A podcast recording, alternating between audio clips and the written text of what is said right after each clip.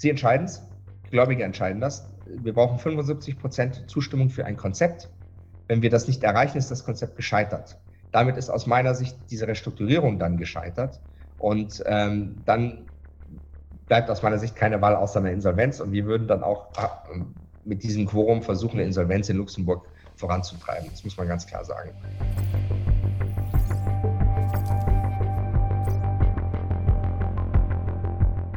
Hallo, hier der Videokanal der SDK Schutzgemeinschaft der Kapitalanleger. Mein Name ist Marc Liebscher, Mitglied des Vorstands und wir haben hier ein Video mit den Highlights aus unserem Webinar. Und wenn ihr das Webinar voll sehen wollt, werdet Mitglied bei der SDK nur 75 Euro im Jahr oder aber abonniert unseren YouTube-Kanal für nur 2,99 Euro im Jahr. Aber ganz klar, am besten ist die Vollmitgliedschaft, denn dann könnt ihr beim Webinar selbst teilnehmen, zuhören im Webinar, Fragen stellen und eure Probleme klären lassen im Webinar. Außerdem gilt wie immer, liked unsere Videos, stellt Kommentare rein, damit wir Reichweite kriegen, denn das ist unsere Währung. Ich wünsche euch jetzt viel Spaß. Kurzer Rückblick ähm, zur Situation bei Metal Corp. Äh, was war bisher geschehen? Ähm, Anfang Oktober hat die Gesellschaft bekannt gegeben, dass sie die 2022 fällige Anleihe nicht zurückzahlen können, äh, nachdem diese fällig war. Ähm, dann kam es zu einer Gläubigerversammlung, die äh, hat kein Quorum erreicht. Man hat dann zusammen mit Herrn äh, Dr. Moser äh, Verhandlungen geführt, hat dann sich darauf geeinigt, dass die Anleihe um ein Jahr verlängert wird ähm, und dass es abhängig von Bauxitlieferungen ähm, quasi Teiltilgungen geben soll im Laufe des Jahres 2023. Äh, da wurden auch äh, Gutachten eingeholt ähm, von Wirtschaftsprüfungsgesellschaften. Wir haben das dann ähm, ja, trotz leichter Bedenken im Endeffekt auch mitgetragen, äh, diese Einigung. Dann kam es leider so, dass äh, im Laufe des äh, Jahres, des Frühjahrs 2023 klar wurde, dass die Gesellschaft weder die Tilgungen noch die fälligen Zinszahlungen wird leisten können, auch für die 2026er äh, Anleihe, also für die zweite Anleihe, die noch ausstehend ist. Und hat äh, ohne Rücksprache mit dem Gemeinschaftsvertreter und ohne Rücksprache mit den wesentlichen Anleiheinvestoren äh, zu einer Abstimmung ohne Versammlung eingeladen, die äh, Ende April beziehungsweise vom 20.04. bis 24.04. stattfand. Da wurde wieder kein Quorum erreicht. Dann hat man für den 17.05. Ähm, zu einer Präsenzversammlung eingeladen. Es war dann klar nach Prüfung durch den gemeinsamen Vertreter, und auch der Gesellschaft, dass ähm, da, was man vorgeschlagen hat, einen Management-Buyout-Deal eines Teils der, der, des Unternehmens, also des Europageschäfts im Wesentlichen, ähm, so nicht äh, wird umsetzen können. Äh, man hat daran, daraufhin dann auch, nachdem Sie uns Ihr Feedback gegeben haben, äh, in der ersten Veranstaltung Anfang Mai äh, mit den äh, Anleihegläubigern der 2026er Anleihe Gespräche geführt. Und daraufhin wurde ähm, die Versammlung nochmal verschoben auf den 16.06.2023. Äh, das heißt, nächste Woche findet dann am Freitag die Gläubigerversammlung, die zweite äh, Gläubigerversammlung äh, statt. Das heißt, hier braucht man dann noch ein Quorum von 25 Prozent äh, der ausstehenden äh, Anleihen, äh, damit diese beschlussfähig ist, um einen Beschluss fassen zu können.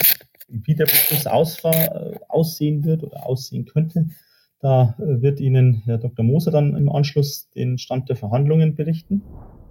Erste Option, Sie werden sich erinnern, ähm, war ein, äh, ein MBA, MBO-Offer, ähm, nenne ich das immer. Also dieses Angebot, das der Käufer anbietet, die Anleihe 23 zu übernehmen in dieses neue, ähm, in, in, in die neue Struktur.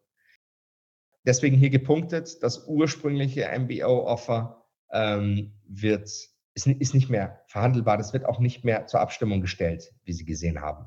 Ähm, stattdessen gibt es den sogenannten konsensualen Deal, also sprich ein, eine Struktur, wo eine Mischung aus 23er und 26er Anleihen sich auf, äh, auf verschiedene Einheiten aufteilen und alle zusammen ähm, hier am selben Strang ziehen.